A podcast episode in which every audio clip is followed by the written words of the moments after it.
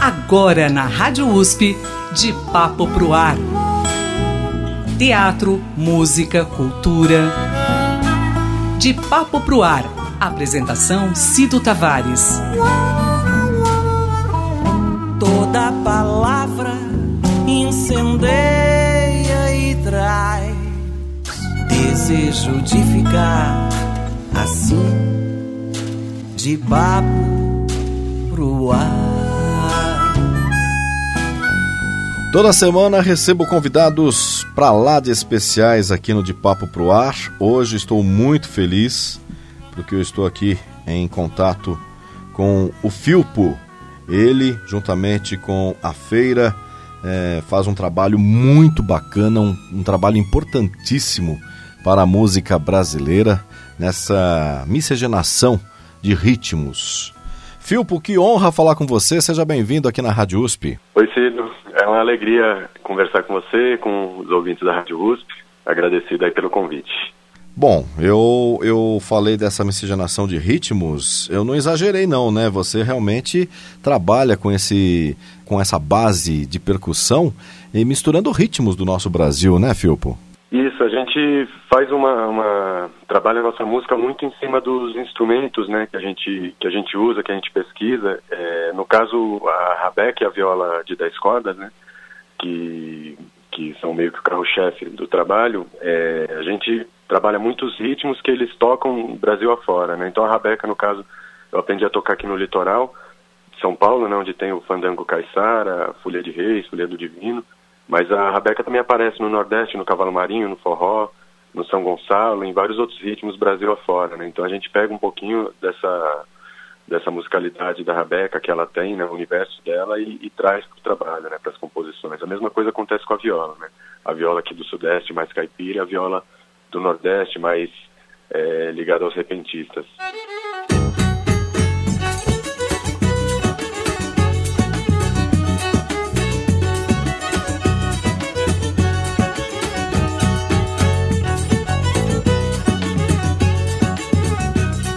Bom, vocês estão juntos há 10 anos. Meio que você já me respondeu a pergunta que eu iria fazer, mas o que motivou é, você a criar o, o, o, grupo Filpo e a Feira? Então, é, esse trabalho do Filpo e a Feira é uma continuidade de um outro grupo que eu, que eu tinha até 2013, 2014, comecinho de 2014, que era Pé de Mulambo, que a gente fazia já essa pesquisa, né? Eu acho que a, a diferença, principalmente agora nesse segundo CD, é, que tem a ver com a pergunta anterior, que é dos ritmos. A gente misturou tanto em algumas faixas que não, é, não dá para identificar exatamente pela, pela questão rítmica, pelo arranjo rítmico, é, qual é, ritmo brasileiro é, se é um, se é um baião, se é um, se é um coco, se é um, um forró, ou uma, alguma, alguma rítmica mais ligada ao samba tem algum, algumas músicas que são bem híbridas, assim, nesse sentido, né? Então esse CD a gente teve menos essa preocupação, sabe, de, de deixar claro, assim, uma levada específica do forró. Até o primeiro CD da, da feira ainda caracterizava muito como um, um, disco, um grupo de forró, né? Aí nesse segundo já ficou mais misturado, assim, a gente foi pelas composições, o que a composição meio que exigia, pedia de arranjo, de levada, de batidas rítmicas, né? A gente foi fazendo e, e, não necessariamente se prendendo ao ritmo puro, né? Aquela levada, aquela célula rítmica específica de cada, de cada um desses aí que eu falei, né? Baião, forró. Bom, e a importância, né? O trabalho que vocês fazem é, realmente é maravilhoso. É um trabalho de pesquisa e você mostra para essa geração aí que é, convida, né? O público a conhecer o Brasil através dos ritmos.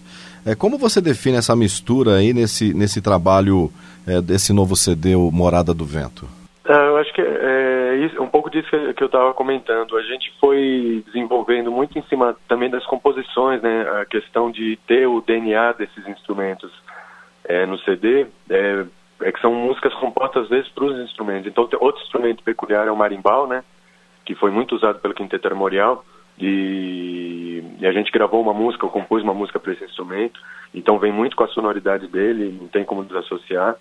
É, as, as, músicas de rabeca, algumas de viola também, que nesse CD eu acho que tem mais, pitadas assim de música caipira, que nos outros não tinham, né? Estavam mais ligados ao Nordeste, ao forró.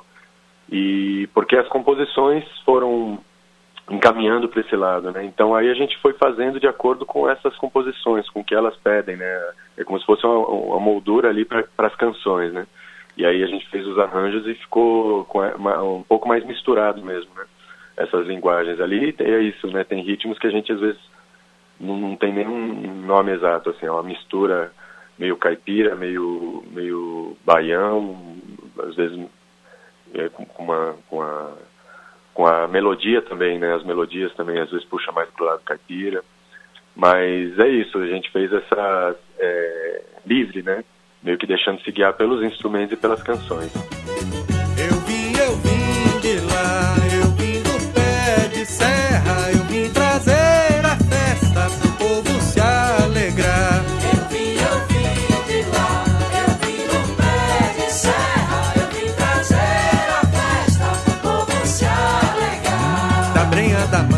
Trouxe a poesia e a sabedoria de quem lá ficou, fiquei pé na cidade, mas nunca me esqueço e nem desmereço quem me ensinou. Eu vim, eu vim de lá, eu vim do pé de serra, eu vim Bom, você é paulista e já está na música já há um bom tempo.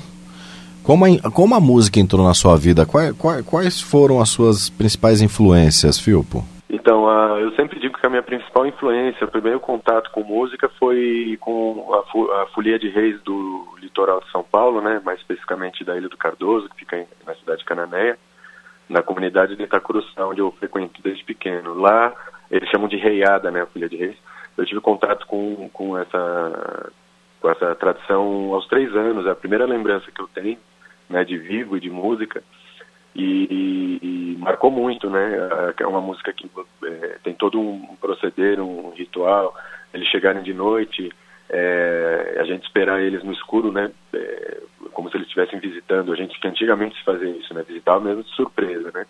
Aí já, já um, de uns tempos para agora a gente é meio, é meio combinado, né? Eles chegam de noite, a gente fica no escuro, aí depois eles vão cantando, aí pede para acender a luz do fogareiro, né? Que na época não tinha energia elétrica. Aí eles entram vão cantando é mais ou menos uma hora, só numa primeira música, nesse toque de chegada, nessa toada de chegada. Então isso me marcou bastante as roupas, né? Depois de, sei lá, meia hora no escuro, vem aquelas roupas todas com, com lantejoula, todas brilhantes. Então causa um efeito visual bem interessante. Então isso foi a primeira, acho que referência mesmo, a primeira ligação com música, né? E também tem a Rabeca, né? A Rabeca já estava lá. Então a melodia que fi- ficou na minha cabeça desde sempre, assim, ela me acompanha. Aí esse foi o primeiro contato. Depois a questão da discografia, né, com meus pais, sempre gostaram muito de música, escutavam muito vinil. Aí já escutavam o repertório nordestino, Quinteto Armorial que eu comentei, né, o, próprio Luiz Gonzaga, Dominguinhos. Então é, foi foi dentro dessa desse ambiente. Eles também eles cantavam no coral, né? Eles cantavam em coral, então eu, eu sempre tive em volta assim essa essa relação com a música muito presente. casa. Que bacana, Filpo. Agora, é, a música realmente te convidou para esse caminho, né? Mas eu imagino você com três anos de idade, você não se assustou com, com os integrantes de Folha de Reis, porque eles vêm vestidos com máscara, com aquelas roupas, é, inclusive é, tem um, um, um- dos personagens, ele pula bastante, sassarica bastante no chão. Não, não te assustou é, na primeira vista com três anos de idade, Filpo? Então, ele, é, para mim foi tão, é, é quase, é isso que eu falei, né, em meia hora, assim, no escuro, é, todo mundo quieto, só escutando, assim, é, para mim marcou de outra forma, né, quando eles, quando eu pude ver as figuras, né, que a gente fica, aguça mesmo os sentidos, né, você fica só ouvindo, ouvindo aquelas melodias, as vozes, as aberturas de voz são bonitas, né, quando é, vem, né, a imagem que acende a luz e você vê tudo, já, já tá num meio que num estado de transe que você não, não é, tá mais relaxado, parece, não sei, é uma coisa bem diferente. Ali na, nessa região de Cananéia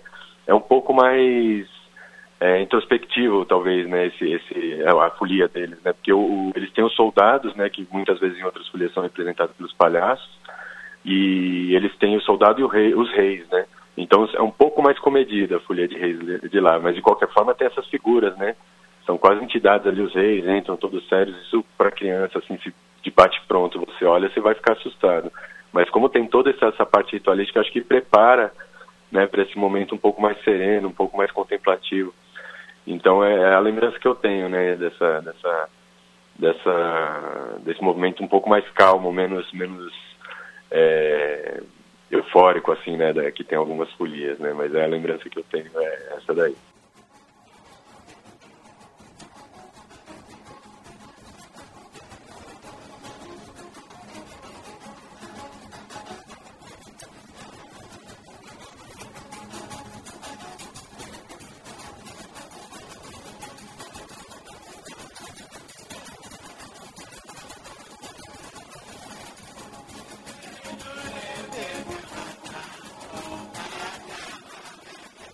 Maravilha, puxa vida, que legal. Bom, me surpreende por você ser é, essa pessoa é, ligada à música e você se enveredou também para o caminho da pesquisa, de manter a cultura viva, principalmente a cultura do norte, você sendo paulista, estando aqui em São Paulo.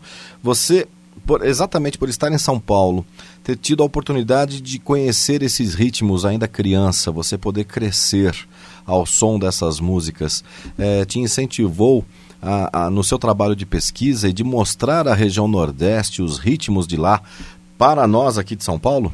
É, eu acho que toda essa, essa questão da, é, da pesquisa é, é muito de, de, de interesse, é, curiosidade mesmo, né? De tentar entender mais, de aprender.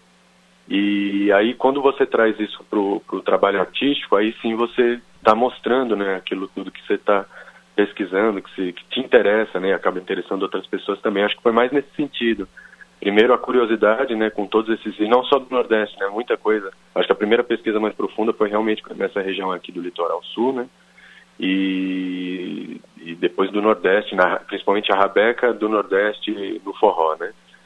Mas é muito, é muito isso, assim, uma curiosidade natural que eu, que eu tive, que tenho ainda, né, e aí isso daí acaba é, caindo no trabalho, né, no trabalho artístico. Aí quando a gente está lá fazendo esse trabalho, as pessoas perguntam, a gente, o show é quase didático nosso, né, porque os instrumentos chamam atenção, o pessoal vai perguntar depois que instrumento é esse, de onde veio, quem construiu, é, enfim, então acaba virando é, um show didático, né, nesse sentido, mas não é o não é a, a, o, o, foco principal não era esse, né, era uma pesquisa mesmo é, para conhecimento, né, pra, pra, de, de, curioso mesmo, e depois quando a gente leva para o palco acaba é, divulgando dessa, um pouco dessa, desse trabalho, desse, desses mestres, das mestras, né, desse, dessa cultura popular, né. Que bacana. Bom, e foi essa curiosidade também que te motivou a se tornar um luthier aí, você que cria a rabeca, é isso? Isso, é, as rabecas que eu toco atualmente é, no show são eu, eu que construí, né? Eu faço faço a beca já faz uns 5 anos mais ou menos. E o marimbau, aquele instrumento que eu falei, eu já construo faz uns 10 a 15 anos. Nossa. Não me recordo exatamente o tempo. Mas é, é isso. E, e, o processo também de, de começar a fazer é bem natural, né? Principalmente a rabeca. Nesse, nesse tempo todo, né? Há 20 anos, um pouco mais de 20 anos que eu toco o instrumento, você sempre frequenta né, a casa, as oficinas, né? De quem toca, de quem constrói. E aí, quando eu resolvi fazer, fiz a primeira rabeca, foi para minha filha, né? Que ela é, eu coloquei né, para mim que ah, primeira, se ela um dia pedir a minha filha mais nova, pedir uma rabeca, eu vou construir. Aí ela pediu, ela deve ter uns 3 para 4 anos, aí eu construí a primeira de forma bem empírica, mas tudo de lembrança de como eram, do, do que eu via né, nessas andanças aí, nessas conversas, nesses cafés ali com, com os construtores, e tudo de lembrança de como que eles faziam, pegavam um pouco de informação de um, de outro e tal. Essa primeira rabeca foi assim. Depois eu comecei a construir é, para mim e para vender. Aí eu consultei outros construtores contemporâneos, né, de várias regiões, agora com a tecnologia, né, pelo WhatsApp, pelo, pela internet, um monte de gente me deu dicas valiosas, né, então tem o, o Wilfred Amaral, que é de Pernambuco, é o Adam, é, que é americano, mas constrói pesquisa Rabeca muito bem, que está aqui em São Paulo, e várias outras pessoas, assim, que me ensinaram, passaram muitas informações, então foi assim que eu comecei a fazer, mas é isso, eu comecei e não parei mais, né? Tenho feito com frequência, tenho encomendas, enfim. E tenho aprendido muito também, né? Isso daí é um, um processo rico, né? Que a cada instrumento que você constrói, você aprende mais um tanto, né? Mas tem sido bem bacana, eu me dedicado bastante a isso também. Que bacana você tocar um instrumento que você mesmo é, fez, né? Criou. Isso é, é, te ajuda, talvez até na sensibilidade ou eu estou enganado? Porque você, é, porque tem todo um sentimento, né? Artístico, né? É, não somente quando você cria a sua música, quando você interpreta, mas você fazer isso no, no, no, no, seu instrumento, no instrumento que você criou, eu acho que é um, é um tempero a mais, né, Filpo? Com certeza, com certeza. E, e essa questão desse trabalho, isso tem muita ligação com esse último disco, né? Por exemplo, que, aquilo que eu estava falando, a gente cria algumas canções é, a partir do instrumento, né, da sonoridade que ele tem, que ele proporciona. E quando você domina qual sonoridade, ou tenta, né, na verdade a busca é essa, né, você dominar o que você construiu e atingir o objetivo. Nem sempre a gente consegue, mas a, essa busca né, de tentar uma sonoridade X e aí depois você cria um instrumento, ele atende essa expectativa, aí você cria uma música para ele. Né, aí cria um arranjo, cria um disco, né? Foi mais ou menos isso que aconteceu. Então isso é, fica um processo muito completo, né? E isso é importante, você pegar desde o começo, uma coisa rara hoje em dia, né? Desde a linha de montagem que você só se especializa numa parte e não sabe o que vai, que vem antes e o que vem depois, né? é, vai na contramão né, desse, desses tempos modernos. Então, é, mas é muito enriquecedor, enriquecedor né? É muito é, aguça muito, né, a criatividade, todo o processo, né? Você saber do começo até o final, você cortar a madeira e daqui no final das contas isso vai virar um disco, né? Vira um, um show, vira um disco, vira um arranjo. Mas é bem interessante. Para mim tem tem pegado muito por essa por esse lado, né? É, e realmente faz total diferença, né? você ter esse tato direto com o instrumento, depois saber o, como usar ele, né, em qual, em qual momento usar, em qual trabalho artístico, né, e outros trabalhos também, fora a feira também que você vai usar, isso é bem, bem bacana mesmo, assim, bem interessante. É, agora, conversando com você, eu nunca tinha pensado nisso, olha que interessante, mas conversando com você agora, é, me vem a dúvida, né, por mais que você seja um bom instrumentista, que você toque bem um violão, toque bem um violino, ou mesmo a rabeca, é, um berimbau. Se você pega um instrumento que não foi uma criação sua, ou mesmo que você não seja um luthier, é, você pega muito também da, da forma que esse instrumento foi feito. É, isso influencia na execução dele, por exemplo? Não, não, não estou falando de algo abstrato, tipo ah, a energia de quem construiu o instrumento. Não, nada disso. Mas do peso, é, da, do formato, é, do enquadramento para encaixar no seu corpo. É, isso tem a ver, Filpo? Tem, tem a ver sim. E é por isso que o, tem muitos é, instrumentos, às vezes, ou de fábrica ou, ou de luthier, que eles têm aquela assinatura, né? Fulano de tal, violão, sei lá, com a assinatura do Yamandu Costa aqui. É, ele vai lá, conversa, né, ele troca essa, essa, essas figuras né, com o construtor para, como ele é o cara que executa, ele sabe ali as dificuldades que ele vai ter tecnicamente ou né, questão estrutural ali que, que vai facilitar ou dificultar a execução mesmo, né, na, às vezes no formato, nas medidas dos instrumentos ou às vezes na sonoridade. Então é muito comum, né, que um instrumentista se junte, né, com um luthier para que eles tenham essa, essa troca e façam de acordo com, com com essas necessidades. Agora, cada tocador é um tocador, cada corpo é um corpo, então isso é interessante. A Rabeca, como ela é muito, ela, todo todo construtor tem um certo padrão, tem uma linha, né, tem, tem medidas, mas ela é, eu sinto que ela é mais fácil de você fazer pequenas modificações para se adaptar às diferentes pessoas que vão tocar o instrumento, né? Tanto em questão de timbre como medida. Então eu mesmo tenho mudado e é engraçado no momento que você está tocando e esses tempos eu estou muito é, é, distraído até com isso. Às vezes você está tocando, aí você olha e, e, fica com a cabeça do construtor enquanto está tocando. Aí fala, caramba, isso aqui poderia ser diferente, aqui a medida está me atrapalhando no momento da execução, você está fazendo um show, né? Então, às vezes, você mistura os dois lados ali, mas é importante porque é, faz você melhorar também como construtor, né? Então, isso daí é um lado interessante para quem constrói e toca, é uma vantagem, né? Mas tem essa troca também entre construtores e, e músicos, né? E instrumentistas.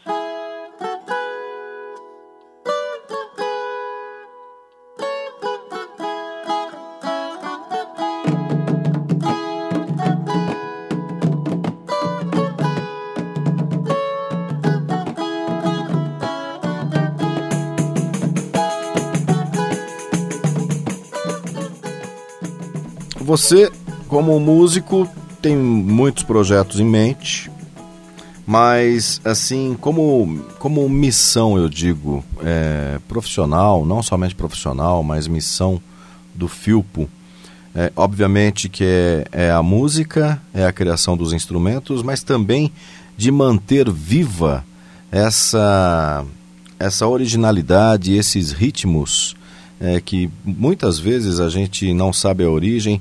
Você vê isso como uma missão de, de manter viva essa cultura, Filpo? Então, eu não sei se missão, mas até porque a questão assim, o trabalho que a gente faz é muito de de uma, mais uma homenagem, uma, uma referência a essas tradições do que a tradição em si, né? Então, assim, eu costumo falar, a gente vai tocar um coco, é uma releitura de coco com a formação instrumental que a gente faz, que não é de coco, e a gente sempre lembra, né, ó, essa música de fulano de tal, né, quem se interessar pelo coco mesmo, o coco nordestino, e tem em várias regiões do Nordeste, vários estados, procura fulano, fulano dá as referências, né? A gente faz uma releitura é, desses ritmos, né? Acho que nenhum mesmo na época do, ou o primeiro CD ou o Pé de Mulambo, é, acho que o único trabalho que eu participo assim que é realmente a cultura do jeito que é o, o Fandango Caissara com o grupo Jovens Fandangueiros do Itacuruçá lá de, de Cananéia, né, que a gente toca o fandango do jeito que é mesmo, né. E, mas nesse trabalho da feira é muito isso, a gente tem, tem como influência e referência esses, esses essas músicas tradicionais, essa, essas músicas da, da cultura popular, mas a gente é, direciona, né? É uma forma de direcionar, de relembrar, né? O, o, o trabalho dessas comunidades, da, desses, desses conhecedores aí da, e fazedores, né, da cultura popular de fato, né? Desde o seu Luiz Paixão, grande rabequeiro, o seu Nelson, é, é, Zé Neguinho do Coco, Zé de Teté, Aurinha do Coco, Selma do Coco, Lia de Itamaracá. Então a gente sempre é, redireciona, né? a gente busca e a gente tenta deixar claro isso, né? É, que é importante, senão a gente acaba fazendo, na verdade, um trabalho é, é, o contrário, assim, né? De falar, ah, a gente fez o, uma ciranda aqui. Não, a ciranda original não é assim, né? A tradicional não é assim. Isso aqui é inspirado na ciranda, inspirado no samba de roda, do o samba de viola, né? Do recôncavo. Então é, é uma música que é uma criação livre com essas referências, mas sempre com esse cuidado de relembrar quem é que mantém mesmo essa tradição, né? talvez seja uma das formas de contribuir para que essa difundir isso a gente já viu né o pessoal do Mangue Beat fazendo muito isso né? A gente conheceu inclusive muita coisa de lá é, principalmente Pernambuco através do movimento Mangue Beat que não fazia sei lá Chico Science não fazia o maracatu original mas através dele a gente conheceu muita gente Mestre Salu é, Mestre Walter é, e toda todo todo o pessoal que mantém mesmo a, a cultura popular. Talvez seja essa essa função assim de redirecionar homenagear mas sempre deixando claro assim é, quem que é o quem são os mantenedores né, dessa cultura, quem que bota para frente, né? A gente é uma é uma ferramenta ali para difundir essas culturas. Da brenha da mata eu trouxe a poesia e a sabedoria de quem lá em quem pé na cidade, mas nunca me esqueço e nem desmereço quem me ensinou. Eu vim, eu vim de lá. É um trabalho de extrema importância e também um trabalho aí de realmente manter manter vivo esse trabalho de todas essas pessoas que são referências aí e vocês é, realmente mostrando e apresentando, principalmente para a geração que não conhece e se interessa pelo ritmo. Que trabalho bonito, que honra falar com você, Filpo. Lembrando que vocês estarão se apresentando aqui na Zona Sul de São Paulo, é, na rua Antônio Ramos Rosa, no número 651, a partir das 19h30. É, a partir de quando? Quando será essa, essa apresentação, Filpo? Essa apresentação vai ser dia 19 de abril, uma quinta-feira, às 19h30, na Fábrica de Cultura do Jardim São Luís. Todos convidados podem chegar e com certeza vão acompanhar aí o melhor da música com a apresentação aí do Filpo e a feira para o CD Morada do Vento, como foi o repertório? Como vocês chegaram no repertório final? Quanto tempo levou a maturação desse projeto? Então, a gente é, já tem, é, tinha algumas composições, né? É, eu, eu, costumo brincar que eu faço composição meio que por, por pressão, né? Quando tem um projeto novo, uma gravação para sair, aí eu começo a compor com mais frequência, principalmente a questão de, de com letras, né? Canção mesmo, né? Música com letra, porque melodias eu faço bastante com frequência mas uma canção pronta, assim, de deixar fazer a, a melodia, colocar a letra ou mandar para algum parceiro, parceira. É mais nesses momentos. E aí a gente já tinha algumas coisas. Aí a parte de maturação é interessante porque a gente tem um projeto que acontece toda terça-feira, né, no Canto Madalena, ali na, na Vila Madalena, é, que é um, um, um, forró de mesa bem à vontade. Então a gente coloca muitas músicas novas, às vezes que a gente nunca tocou, coloca para tocar a primeira vez ali. E aí a gente toca toda semana, então faz uma vez, aí pensa, conversa uma coisa ou outra, ah, aquela parte da música não ficou legal, vamos tentar tal coisa, aí semana que vem toca, seguinte, né, toca de novo e tal. Quando você vê, você está com um repertório novo, às vezes pronto e ensaiado, né?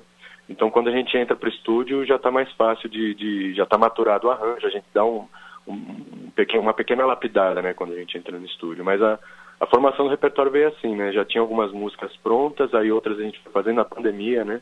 Teve muita coisa que veio da pandemia. E a escolha das parcerias, né? Então essa coisa também de estar confinado, é, a gente achou parceiros e parceiras é, mais distantes, né? Tem o Lailton, Araújo, né? Que, que, foi um pouquinho antes da pandemia, que é um cantor e compositor da, de Sertânia, Pernambuco, né? Da banda Mochotó. Aí eu mandei uma melodia para ele, ele já mandou a letra super rápida, né? em cinco minutos ele já mandou. A Luana Florentino, que é uma cantora compositora lá do Ceará, lá de Fortaleza, também a gente foi trocando muita ideia, né, ao longo da pandemia, pelo WhatsApp e tal, aí mandou, mandou uma, ela mandou uma letra, eu coloquei a, a melodia, e o Newton Júnior, que já é um parceiro, que é lá de Pernambuco, né, do grupo Coco Tutoré Pandeiros do Mestre, que é um parceiro já antigo, né, desde a época do Pé de Mulambo, e a gente trocou muita coisa, né, acho que a, a, a maioria das parcerias é com ele nesse disco. Mas aí quando a gente viu, faltou uma música ou outra, né, para encaixar, sei lá, uma música um pouquinho mais lenta, talvez um shot ali que está faltando para para casar bem aqui a quantidade né, das músicas, os ritmos, né? Aí eu fiz um, um shot, que é o Doidei de Vez, foi a última a entrar no repertório. É, num dia que a gente já estava gravando, eu voltei do estúdio, cheguei aqui em casa e fazendo e tal. Aí mandei pro Newton Júnior, acho que ele mandou super rápido também. Sempre é raro ele demorar para devolver as letras, né? Mas aí essa eu mandei, ele já devolveu. Aí né, no ensaio seguinte eu já mostrei pro pessoal no, na sessão de gravação seguinte, a gente já já bateu o martelo. Foi a última música que entrou mesmo pro, pro repertório. E qual o nome dessa música? É Doidei de Vez. Que honra poder falar com você, viu, Filpo? Agradecido mais uma vez, sido um prazer conversar, bater esse papo com você. E só lembrar que quem quiser mais informações, esse, essa apresentação faz parte do projeto Morada do Vento, que foi contemplado pelo, pelo edital PROAC da Secretaria de Cultura e Economia Criativa de São Paulo. E a gente tem várias apresentações ainda, né? É, as, essas aqui em São Paulo, as outras no interior. Quem quiser mais informações é só procurar lá nas redes sociais, arroba a gente tem toda a agenda. E além das, dos shows, né, das apresentações, tem oficinas acontecendo que os integrantes da feira vão ministrar aqui em São Paulo, todas em São Paulo, e também está lá na agenda completa lá nas redes sociais. Ah.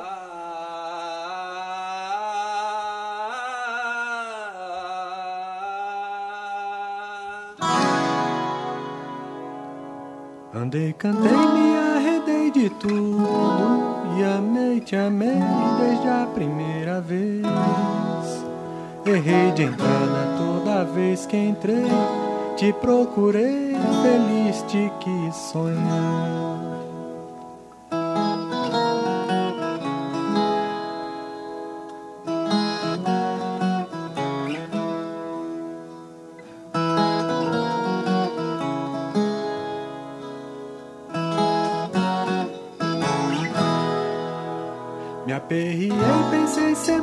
inteira. Feição faceira, fez-se tua tez.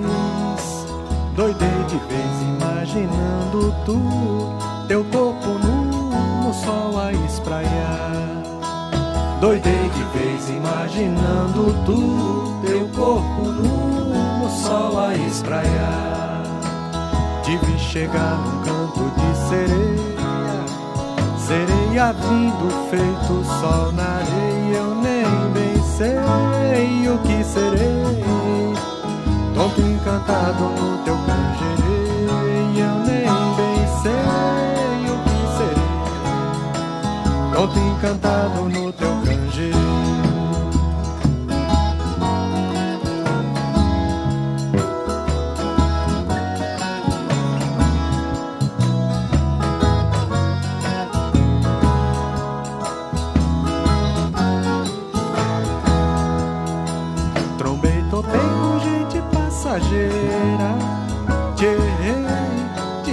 desejei. Errei de entrada nos sonhos que entrei. Te procurei de tanto sonhar. Errei de entrada nos sonhos que entrei.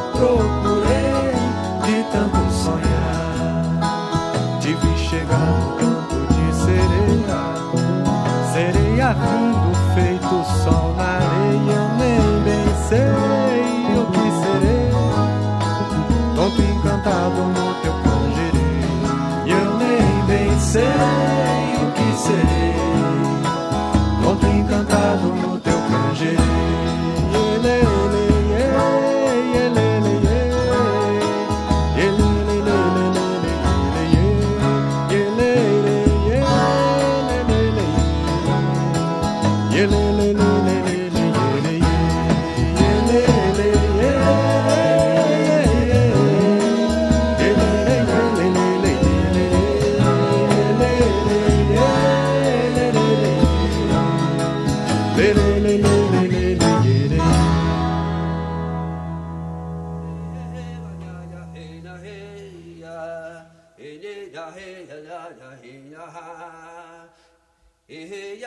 elele, elele,